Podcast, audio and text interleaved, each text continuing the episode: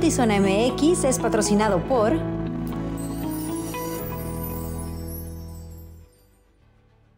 Muy buenas tardes, bienvenidos a Notizón MX. Feliz jueves, les saluda con mucho gusto Alejandra Gagiola, Luis Eduardo Cantúa, ¿cómo estás? Bien, Alejandra Gagiola, jueves de espectáculos con Andy. Jueves de socializando, ya está, ya llegó y ya está listísima con lo mejor de los espectáculos. Jueves de un calorón raro porque en la mañana, te lo puedo decir, muy temprano soplaba un viento fuerte, frío, raro.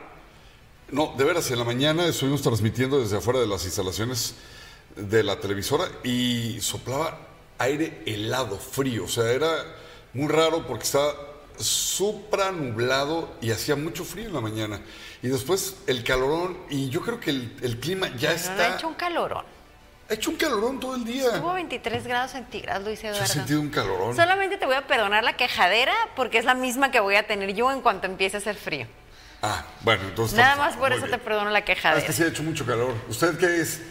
¿Team, ya que estamos sintiendo el calor, o prefiere que regresemos a los días ricos de invierno? ¿Cuál calor este señor? Vamos a Mexicali. Vámonos, pues. Vámonos a Mexicali, pero bueno, eh, antes vamos de lleno con la información porque también hay noticias y el colectivo de búsqueda de Baja California localizó restos de siete cadáveres. Mientras hacían la búsqueda de un migrante en el área de Cerro ubicado en la carretera Cuota Tecate-Tijuana, el hallazgo ocurrió la tarde de ayer reportaron las autoridades. Luego de, eh, de esta localización, los integrantes del colectivo se pusieron en contacto con el 911. Al lugar acudieron elementos de la Policía Municipal, bomberos y la Guardia Nacional y el reporte preliminar fue de cuatro cuerpos completos en estado de putrefacción perdón, y siete restos humanos entre osamentas y cajas torácicas. En el lugar localizaron también identificaciones de las personas de quienes se sospechan eran migrantes que intentaban llegar a Estados Unidos. Colectivos en estos temas están pidiendo que por favor se incluya en la creación de la ley de desaparecidos de Baja California la autonomía de la Comisión de Búsqueda misma, eh, que actualmente depende de la Secretaría de Gobierno. Afirman que así está en casi todos los estados de la República con el fin de eficientar el recurso y mejorar las búsquedas. Colectivos de Mexicali piden que la Comisión Estatal de Búsqueda de Personas sea un ente autónomo y que deje de depender de la Secretaría General de Gobierno. Señalan que bajo el esquema actual hay muchas carencias que torpecen el trabajo de la búsqueda de desaparecidos. Diputados trabajan en una nueva ley donde buscan incluir el ajuste a la Comisión de Búsqueda de Personas. es el tema de la separación de la Secretaría General de Gobierno, de la General perdón, de la Comisión Local de Búsqueda de la Secretaría General de Gobierno. La autonomía de, esta comisión, como está en todos los demás estados de la República Mexicana. Pues en todos los, principal por homogenizar, en todos los estados de, de México está separada la comisión, tiene esa autonomía en la toma de decisiones, tanto administrativas como económicas. Entonces es un tema que nos llama mucho la atención. Afirman activistas que le den autonomía al comisionado también Pues para mi ver, no, yo creo que para eso hay un comisionado, ¿no? Que es el que debe de ser responsable y al mismo tiempo autónomo. autónomo, porque no es posible que una personita como Rebeca Vega esté sentada a dos nalgas allí en lo fresquecito de gobierno del Estado y está haciendo compras que no se necesitan en la búsqueda. Legisladores revisan dónde quedaría la Comisión Estatal de Búsqueda. Estamos platicando esa, esa parte. Tendremos que definir en dónde debe de estar la, la comisión y sobre todo eh, el buen, eh, la buena atención que se les debe dar a, a los colectivos. Estamos por, por definirlo, vamos a estar ahí en, en reuniones tanto con la Fiscalía como con la misma Secretaría de, de Gobierno para definir esta, esta parte. Con... Hay deficiencias en las búsquedas, como en el Valle de Mexicali. De manera personal les comento el tema del plan, y lo entrecomillo, para atenderla a Miguel Alemán, pues yo de manera personal, sin ser experto, burdamente dicho, no le veo pies ni cabeza. En, mi, en mi conocimiento y en mi experiencia, pues son decisiones en, in situ, empíricas totalmente. No veo un orden ni claridad. Te reitero, no soy especialista en la materia. Afirma diputada que van a buscar también en la nueva ley de desaparecidos involucrar a los municipios. Recabar las opiniones, pero también necesitamos ahí eh, eh, trabajar sobre un transitorio para que también los municipios participen también de, las búsquedas en este sentido, o se refiere al tema de, seguridad. Necesitamos que también los municipios se integren en, en las búsquedas, que haya una comisión. Con producción de Lordan García para Notizona MX, redefiniendo la información, José Manuel Yepes.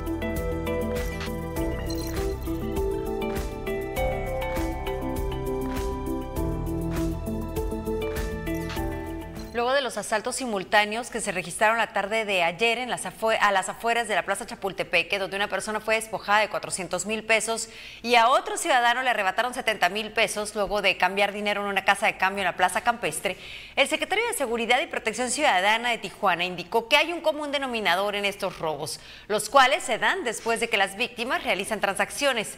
El secretario dice que pareciera que alguien en, al interior de las casas de cambio está advirtiendo o avisando cuando alguien cambia una suma importante de dinero para que así los ladrones sepan exactamente a quién atracar. El funcionario añadió que no ve un incremento en este tipo de robos, pero sí una constante de que ocurren cuando salen las personas de realizar estas transacciones. Hay un común denominador. Eh, muchas veces, en, muchas ocasiones, esos, esos robos se originan justo después de que salen de una casa de cambio. Eh, de hecho, recordaremos el año pasado lamentablemente la pérdida de vida de un músico ahí en un carrito de, mariscos donde quisieron despojarlo de un dinero que acababa de cambiar en la casa de cambio. Entonces, eh, es un tema que es eh, muy importante que lo investigue la Fiscalía del Estado porque pareciera que alguien está revisando o advirtiendo cuando salen de cambiar dinero de las casas de cambio y entonces ya saben exactamente sobre quién ir para robar ese dinero que acaban de cambiar.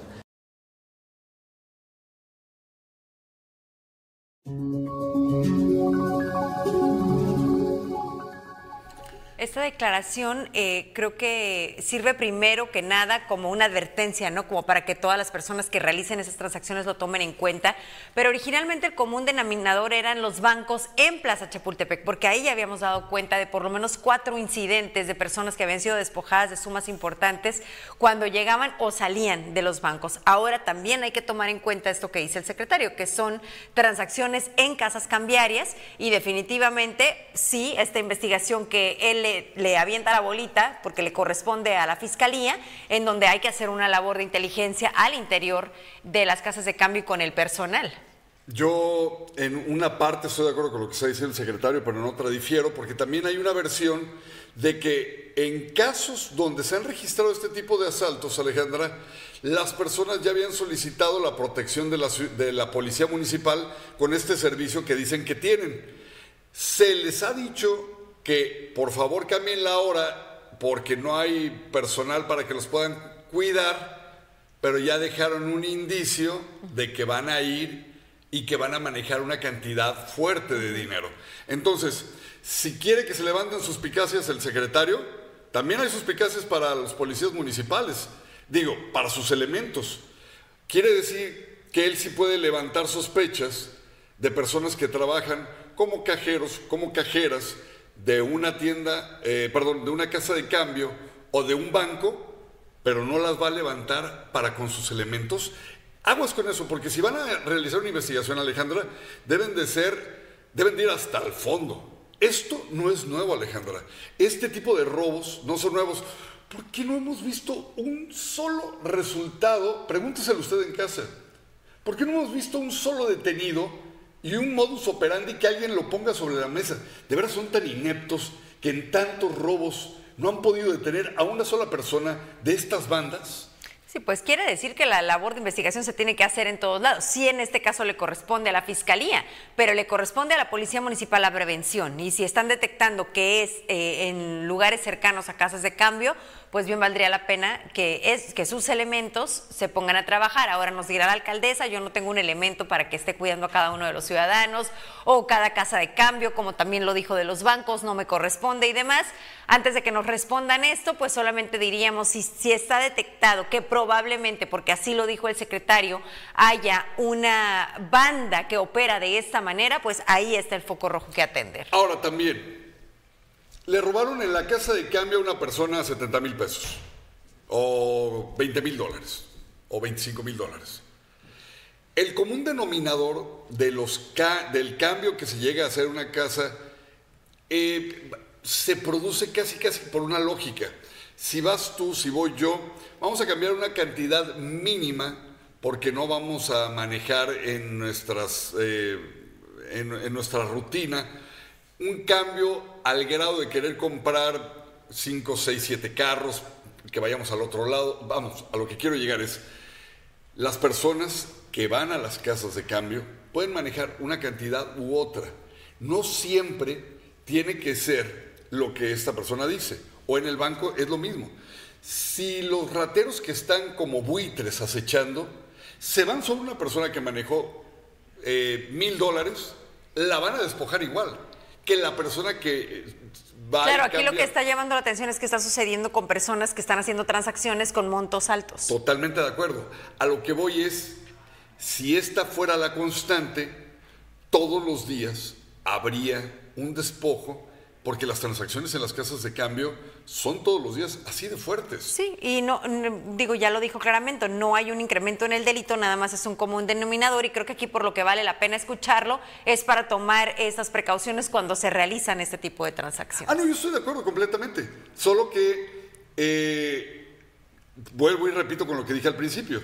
Hay un modo de operar de parte de las personas que van a mover mucho dinero hablan a la Secretaría de Seguridad Pública y piden la protección de la policía. Pero yo sé, y lo, he escuchado de personas que han solicitado ese servicio, y no les prestan los policías, pero ya dieron la información, y tienen que cambiar todo, Alejandro. O sea, el día del cambio, la hora del cambio, la, la casa de cambio a la que iban a ir. Como les piden toda esa información, dicen, ah, mira, ya me sopearon y ahora no me van a acompañar y ahora ya dejé información valiosísima. Sí, eh, sí, en los casos que le presentábamos los de ayer, pues no, no había ningún tipo de protección y solamente fueron despojados de los montos que ya le mencionábamos. Gracias a quienes se suman en este momento a la transmisión. Evangelina Muñoz, jueves de jueves. Saludos totalmente, Evangelina. Bonita tarde.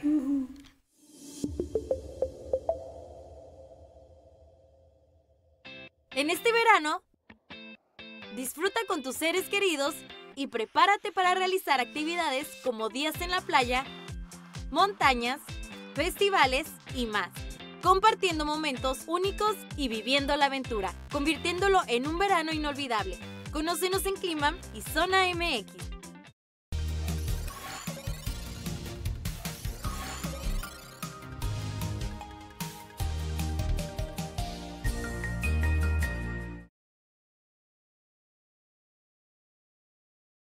La red Cambiando los Corazones de México se dio cita en las instalaciones del Hospital General de Tijuana para hacer la donación de 500 batas médicas, las cuales serán destinadas para el uso del personal médico. Autoridades del nosocomio mostraron su agradecimiento y se comprometieron a distribuirlas entre los trabajadores que más las requieran. El director del Hospital General, Clemente Zúñiga, declaró que hay avances importantes respecto a las demandas que exigió el sindicato del sector salud. Por ejemplo, están a punto de entregar el nuevo elevador, nuevo mobiliario para el comedor y los aires acondicionados de las áreas críticas que ya han sido reparadas. La cantidad de demandas planteadas era, muy amplia, no nada más involucraba al Hospital General, involucraba a todo el Estado. En el Hospital General se están trabajando precisamente sobre esas demandas. Algunas ya se han cumplido, otras están trabajando para cumplir. No todas serán sencillo eh, resolver inmediatamente, pero vamos caminando y estamos trabajando con el mismo sindicato para llevar todo esto a buen puerto. Por ejemplo, estamos eh, a punto de entregar eh, el primer elevador de los elevadores nuevos que se estaban trabajando. Tres semanas después estará el otro. Están por llegarnos eh, nuevo mobiliario para el comedor del hospital. Se arreglaron los aires acondicionados de todo lo que son las áreas críticas. Estamos trabajando, empezamos la remodelación del primero y segundo piso en breve. Pues más o menos para algunos de los que están trabajando.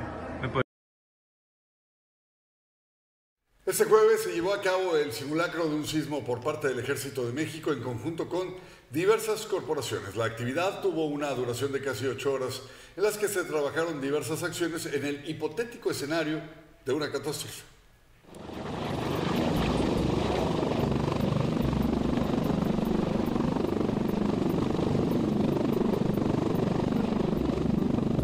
El escenario del simulacro binacional Fuerzas Amigas 2023 fue el de un sismo de 7.2 grados en la escala de Richter en la ciudad de Tijuana.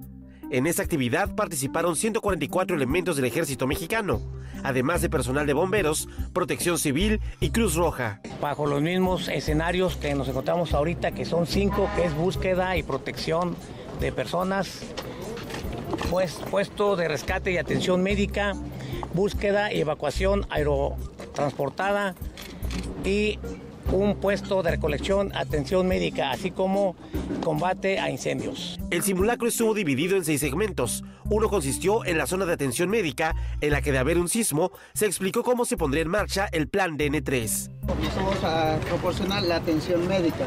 ¿sí? Este, si se dan cuenta, es un ejercicio simulado de un el personal que se encuentra ahí es personal de protección civil, voluntarios que nos están apoyando a nosotros a traernos heridos. Nosotros vamos a poner como puesto militar un puesto de recolección y atención médica llamado PRAM, ¿sí? Prácticamente este consiste ¿qué? en dar los primeros auxilios, ¿sí?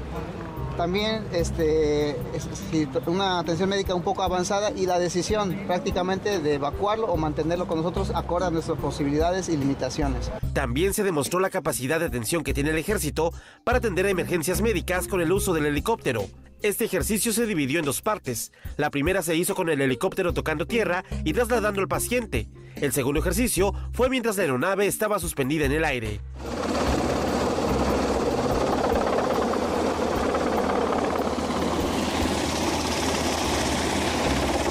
De igual manera, se atestiguó la maniobra que se pondría en marcha de existir un derrame de sustancias químicas. Eh, atendiendo a una solicitud por el simulacro del sismo de 7.2, tenemos el evento de una pipa, el cual contenía ácido sulfúrico, por lo que en coordinación con Protección Civil de Tijuana estamos atendiendo a este evento. Eh, llegamos, Ingresamos dos elementos, uno de protección civil de Tijuana, uno del ejército, ingresa al área y se verifica si se puede contener el derrame. En esta ocasión, para, por cuestiones de tiempo, únicamente es la llave, se va a cerrar, controlamos el derrame y se atiende a los eh, afectados. En esta ocasión son seis, seis elementos que estamos simulando que sufrieron algunas quemaduras, alguna intoxicación, por lo que se va a trasladar al área de descontaminación. La última parte del simulacro consistió en el rescate de una persona atrapada en una estructura a punto de caer y en la atención de un incendio. Son hipótesis, nosotros trabajamos mediante hipótesis, hipótesis que llamamos supuestos de base, eh, en base a los, a los a los eventos que hemos tenido en otras, en otras situaciones. Mexicali, por ejemplo. Mexicali pudiera ser, eh, pudiera ser Ciudad de México. Acá en la falla de San Andrés, pues sabemos que es una zona altamente sísmica. Este ejercicio binacional se está llevando a cabo del 10 al 12 de agosto en la ciudad de Tijuana, en el área de la Gloria, donde nos encontramos en este momento, y del 13 al 18 de agosto en la ciudad de San Diego, California. La intención de estos ejercicios son para trabajar en conjunto en caso de un evento sísmico en el futuro. Con imagen y edición de Francisco Madrid, informó para Notizona MX, redefiniendo la información, Uriel Saucedo.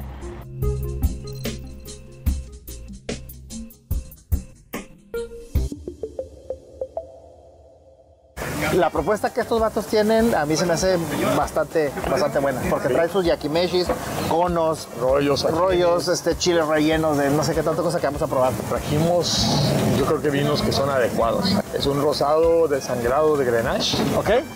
Y es de aquí de Baja California. Baja California. Valle de Guadalupe. yo traigo un espumoso, francés, rosado, tachido. Así como tachido, tachido. Aquí es la carretita aquí de la Cacho. De la colonia Cacho es una colonia que emblemática de Tijuana, ¿no? Sí. Tiene muchos años y se ha convertido en un epicentro de experimentos gastronómicos, ¿no? Sí. Y esta carretita está en la esquina entre Brasil y Aguascalientes.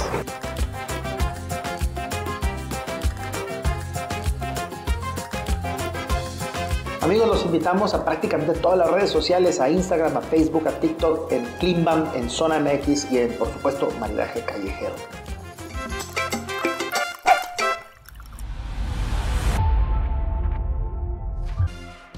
En Telcel Siempre hemos creído que hay un mundo de posibilidades cuando las personas se conectan. Por eso, desde que lanzamos por primera vez la telefonía celular en México, hemos seguido innovando para unir a más mexicanos en todo momento y desde cualquier lugar. Hoy, lanzamos la red 5G de Telcel, que te ofrece un mundo lleno de posibilidades, una velocidad sin precedentes, una latencia ultra baja, con capacidad de enlazar 100 veces más dispositivos en menor tiempo. Una mejor red para conectar más sonrisas, más te quiero, más lugares secretos, más jugadores en el mundo, más soluciones que salven vidas, mucho más vidas. Hoy ponemos en tus manos la mejor red para que te conectes con lo que más te importa.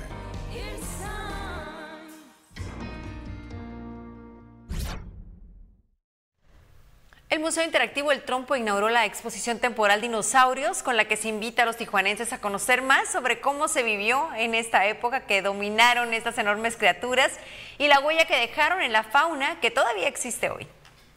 Dinosaurios entre nosotros. Ese es el nombre de la nueva exposición temporal que llegó al Museo del Trompo. La intención, mostrar de forma educativa e interactiva quiénes eran estos gigantes que dominaban la Tierra y qué relación tienen con la fauna actual.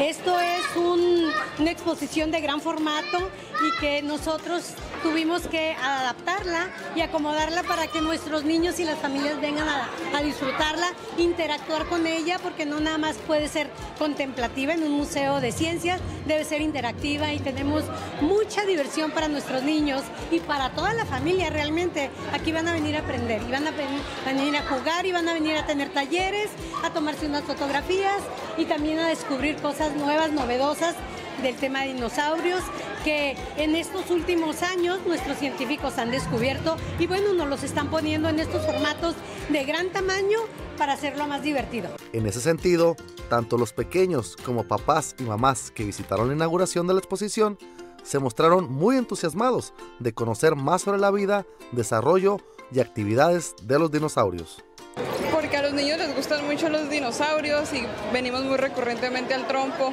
Entonces el domingo que vinimos nos dimos cuenta de la exposición y aparte porque es algo educativo para ellos.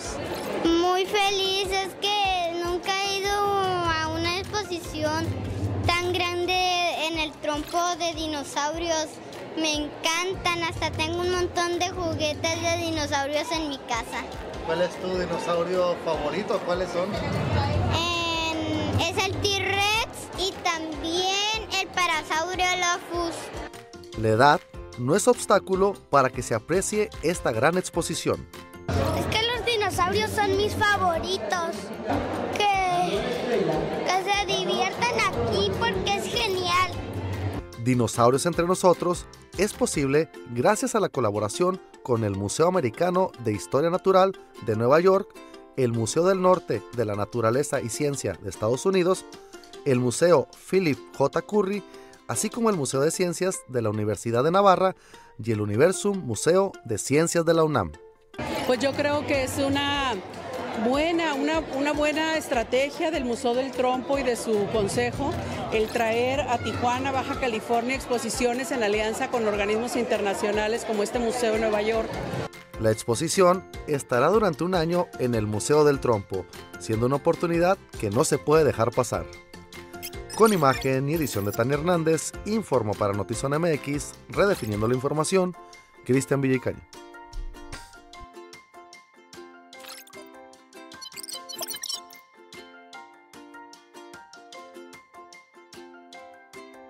Mi nombre es María José Hernández Armenta, tengo 26 años de edad y soy policía municipal de Playas de Rosarito. Llegué a este municipio con un año de edad, precisamente la misma edad que tiene uno de mis hijos.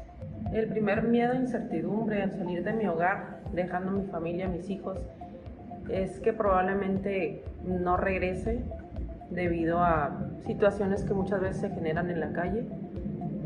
Pero aún así salimos pues a dar lo mejor de uno. Ciudadanos de Playas de Rosarito, tengan la certeza y seguridad de que estamos para salvaguardar su integridad, así como nosotros cuidamos la de nuestra familia. Playas de Rosarito, Gobierno humano y generoso.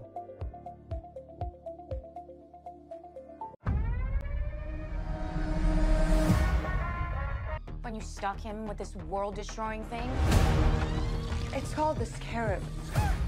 I had no idea it would activate. It has to choose you. So, how do we get it to unchoose me? Host acquired.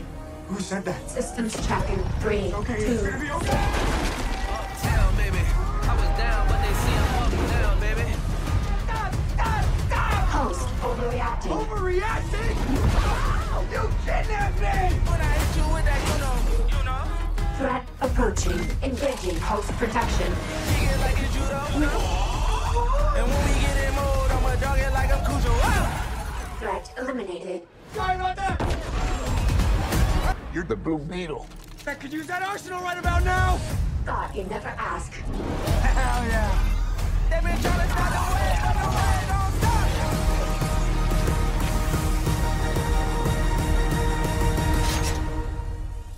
Bust it down, bust it down. Nana? I advise we back away. Ah. Uptown, I was down, but they see I'm up now. El presidente de México, Andrés Manuel López Obrador, reveló el contenido de la carta enviada al juez Martín Adolfo Santos Pérez, de quien dijo, escuche bien, ha entregado una serie de amparos y resoluciones a personajes como El Chapo y Xochitl Gálvez. Al leer la misiva, el presidente López Obrador criticó que el juez Santos Pérez le acusa de propiciar un discurso de odio todo por dar a conocer la existencia de contratos firmados en los últimos nueve años por la empresa de Xochitl Galvez y su familia dijo por más de 1.400 millones de pesos. Pero de los contratos millonarios de la hermana de Adán Augusto, de esos, no, no dijo ni pío. Una demanda alega que un médico en Georgia, Estados Unidos, decapitó accidentalmente a un bebé de una mujer durante el parto. Los padres de este be- bebé que estaba naciendo, Jessica Ross y Trevon Isaiah, presentaron la demanda. Esto lo reveló la cadena NBC. El médico demandado es eh, la doctora Tracy St. Julian y el Centro Médico Regional del Sur en Riverdale, Georgia, también será demandado. Los incendios forestales avivados por los vientos de un lejano huracán devastaban el miércoles la isla hawaiana de Maui, causando la muerte de al menos seis personas y obligando a turistas y residentes a huir de destinos turísticos que se convertían en llameantes infiernos. Algunas personas se tuvieron que refugiar en el océano para escapar del humo y el fuego. Oiga, déjeme decirle que de acuerdo con una persona que trabaja de cerca en la empresa organizadora de los conciertos de Taylor Swift en México, se avecina la estafa maestra y una historia muy similar a lo que sucedió con las presentaciones de Bad Bunny en el Estadio Azteca el año pasado. Los grandes protagonistas de esta problemática, desde luego, serán los boletos duplicados y la reventa indiscriminada de entradas a precios exorbitantes, además de un plan secreto del presunto grupo de organizadores de eventos.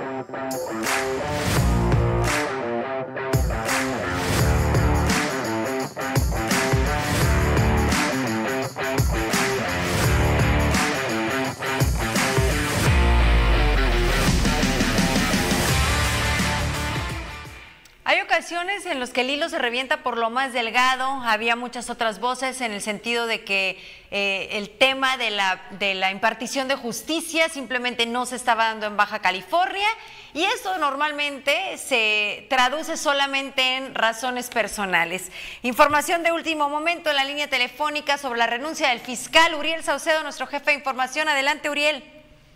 Hola, ¿qué tal Alejandra? Un saludo, Luis Eduardo, y un saludo a todos los que están actualmente en contacto con nosotros a través de pues esta conexión en Zona MX. Pues efectivamente, eh, Eduardo Alejandra, eh, de último momento se acaba de informar que el fiscal general de Baja California, Ricardo Iván Carpio, ha presentado su renuncia este día. A través de un comunicado de prensa emitido por la Fiscalía, se informó que por cuestiones personales fue el, el motivo que dieron. El fiscal eh, entregó su renuncia al cargo este día y bueno, eh, estará por consiguiente en funciones el que estaba en segundo al mando, que es eh, Rafael Orozco Vargas, fiscal central. Esta renuncia pues eh, cae de sorpresa, apenas el día de ayer el fiscal daba una rueda de prensa ante medios de comunicación aquí en la ciudad de Tijuana, donde se pues informaba sobre los últimos hechos violentos que han ocurrido en la ciudad y cabe mencionar, ¿no? Que al menos en Tijuana van de más de 1.500 muertes violentas y sobre todo en los últimos días, eh, estos cinco cuerpos que quedaron este, dentro de un vehículo localizados en Tecate y que no son los únicos que ocurren. Recordemos que hace unos meses también aquí en Tijuana, en la zona de, de Campestre Mur- Murúa, también se encontró otro vehículo con cuerpos y el año pasado, en diciembre, también a las afueras de una este, plaza comercial sobre el bulevar eh, Aguacaliente también se localizó un cuerpo con eh, perdón, un, un vehículo con seis cadáveres y bueno esos hechos violentos son los que se suman a esta renuncia que el día de hoy se informó. Uriel, este, eh, ¿esta sustitución o esta persona que se queda al mando está de forma interina o ya se espera que permanezca en el cargo? No, está, él entra como encargado de despacho únicamente. Es eh, alguien que entró a la fiscalía desde el 14 de febrero del 2022 y que entró en las funciones de fiscal central. Muchísimas gracias, Uriel. Buenas tardes. Hasta luego, un saludo. Pues aquí está información de último momento. Renuncia el fiscal Iván Carpio al cargo de fiscal del Estado. Eh, en medio de una situación muy, muy compleja de seguridad, de, como le decía, mucho que, mucho que hacer en impartición de justicia. No veo que una nueva persona eh, cambien mucho las cosas, pero estaremos pendientes, por supuesto. Lo que sí es una realidad es que un cambio era necesario porque simplemente el trabajo no se estaba haciendo. No sé si por falta de voluntad o no sé si simplemente el Estado esté rebasado en materia de seguridad. Bienvenidos a Zona Contexto, les saluda Pablo Barragán. Porque independientemente de que todos somos ciudadanos a partir de los 18 años, es darte cuenta, Pablo, que lo que tú haces o dejas de hacer tiene consecuencias para los otros. Eh, las decisiones que queremos tomar, pues tiene uno que prepararse, ¿no? Y argumentarlo, argumentarlo de manera profesional, ¿no? Para ser escuchados. A nosotros como ciudadanos, la importancia de la educación y a veces la falta de educación se convierte en una herramienta para aquellos que Claro. quieren utilizar la participación ciudadana a su antojo y a su favor y llevarla y traerla. Es una tragedia, Pablo, porque en otros países, desde chiquititos los enseñan a ser ciudadanos, a respetar al otro. Y entonces, ¿cómo es que en ese contexto, Laura, eh, nace este, eh, eh, este deseo de, de- de dedicarse a- al tema de la participación ciudadana? que vamos a salir del atolladero en este país y en el mundo cuando la ciudadanía nos hagamos cargo del poder que tenemos estando organizados. ¿no?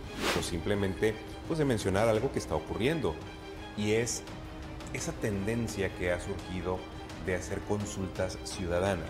El, el que haya un aeropuerto no lo haya, no podemos los ciudadanos decidirlo porque es una cuestión técnica profunda, que no sé nada. Las leyes no se consultan, se ejercen. Punto.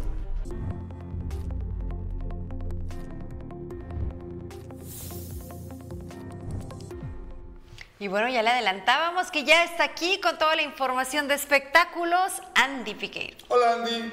Hola, ¿cómo están? ¿Ya están preparados para el viernes chiquito? Estamos listísimos. Perfecto.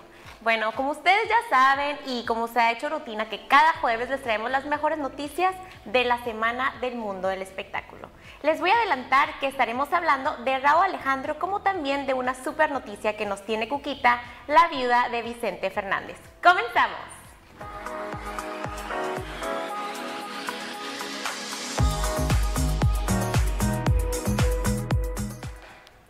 Raúl Alejandro le dedica una canción a su ex Rosalía. Raúl Alejandro sorprendió a sus seguidores y a los fans de su exnovia, la también cantante Rosalía, a quien le dedicó una emotiva canción de amor en la que le revela lo mucho que la extraña y lo que lamenta que su historia de amor llegará a su fin. El tema se llama Hayami Hana, palabras en japonés cuyo significado quiere decir chica de una gran belleza, inusual y un tanto rara. ¿Cómo la ven? Ya no se entiende. O sea, ¿por qué terminaron? ¿Por qué terminaron? Nos han roto el corazón. Pero bueno, sigue eh, los éxitos para los dos. Y aquí está esta canción que salió del desamor. Y para continuar, les tengo una gran noticia, así como Cuquita nos las dio a nosotros, y es que a dos años del fallecimiento de Vicente Fernández nos tiene esta gran noticia. Esta semana, la viuda de Vicente Fernández, doña Cuquita Abarca, anunció en el rancho Los Tres Potrillos el lanzamiento del primer disco póstumo del ídolo de México. La producción está compuesta por 20 éxitos emblemáticos de los compositores más representativos del cancionero mexicano, entre ellos José Alfredo Jiménez, Martín Urrieta, Juan Gabriel y Armando Manzanero, temas que el cantante nunca antes había interpretado y que alcanzó a grabar antes de su muerte. La media vuelta, Tú solo tú y A la orilla de un palmar son algunas de las canciones que contendrá este disco. Doña Cuquita no pudo ocultar su emoción por lanzar este disco. Me siento muy contenta, halagada por hacerle este homenaje a Vicente y sacar la música que dejó. Quiero que todo su pueblo no lo olvide, que sigan escuchándolo, que ustedes sigan hablando de él, aunque sea después.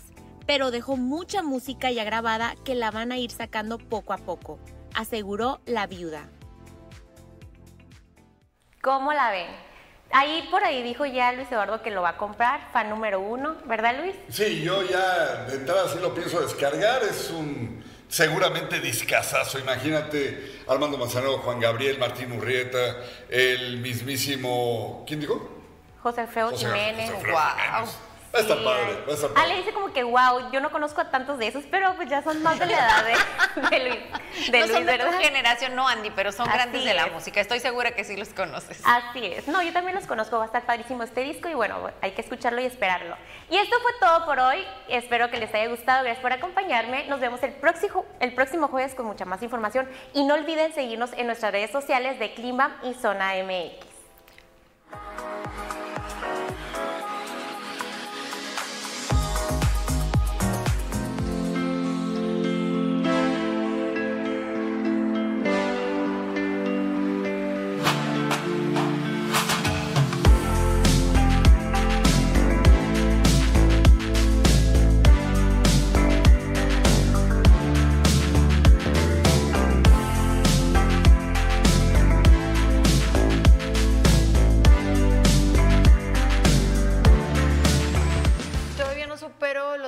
Alejandro. Pero bueno, Ay, los artistas nunca pierden con todo y roto el corazón. Las canciones los hacen más famosos. Él la usaba, él la usaba. Claro que no. Válgame Claro Dios. que sí. Y estaban hasta Yo comprometidos. tengo pruebas de que él la usaba. Ay, qué fuerte. Tú eres su mejor amigo, ¿verdad? Ajá, sí, De- le, le dijo. Ah, de ella. Confidente. Te Era, contó. sí, así y ella se sentía usada. Ella se sentía usada porque él, Oílo. pues obviamente nunca fue tan exitoso como ella. Ah, e- y ella Bueno, lo ahí hizo. sí no sé, yo creo que ella sí es más exitosa Sí, que no, definitivamente. Ella sí es Sí, mucho sí, más sí. exitosa que Es muy buena, la verdad, Rosalía. La Pero Rosalía. Le va a pasar igual que a Shakira, ¿no? Que le fue mejor sin Piqué que con Piqué. Es lo que te Sí, digo. es lo que pasa muchas veces, que, que ya cuando este, par- o sea, terminan, les da el éxito más a las niñas que son compositoras, cantantes, y pues ya traen la. Bueno, el ella aparte era más talentosa. La verdad que sí. Sí. Pues bueno, nosotros ya nos vamos. Nos vemos Nos el vemos próximo mañana. jueves y ellos mañana.